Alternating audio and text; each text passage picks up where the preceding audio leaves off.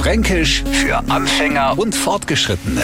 Heute sind wir alle ein wenig dushört. Also müssen die eigentlich ein wenig lauter sprechen, aber ob das was bringt, nicht immer.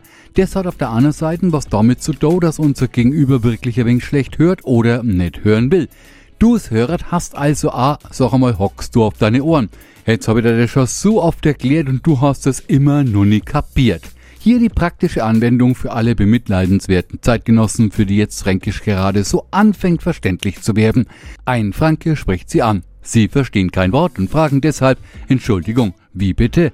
Statt einer erneuten Erklärung folgt dann, ja sag einmal, bist du wegen Dusheret? Dusheret, gewollt oder ungewollt, schwerhörig. Fränkisch für Anfänger und Fortgeschrittene.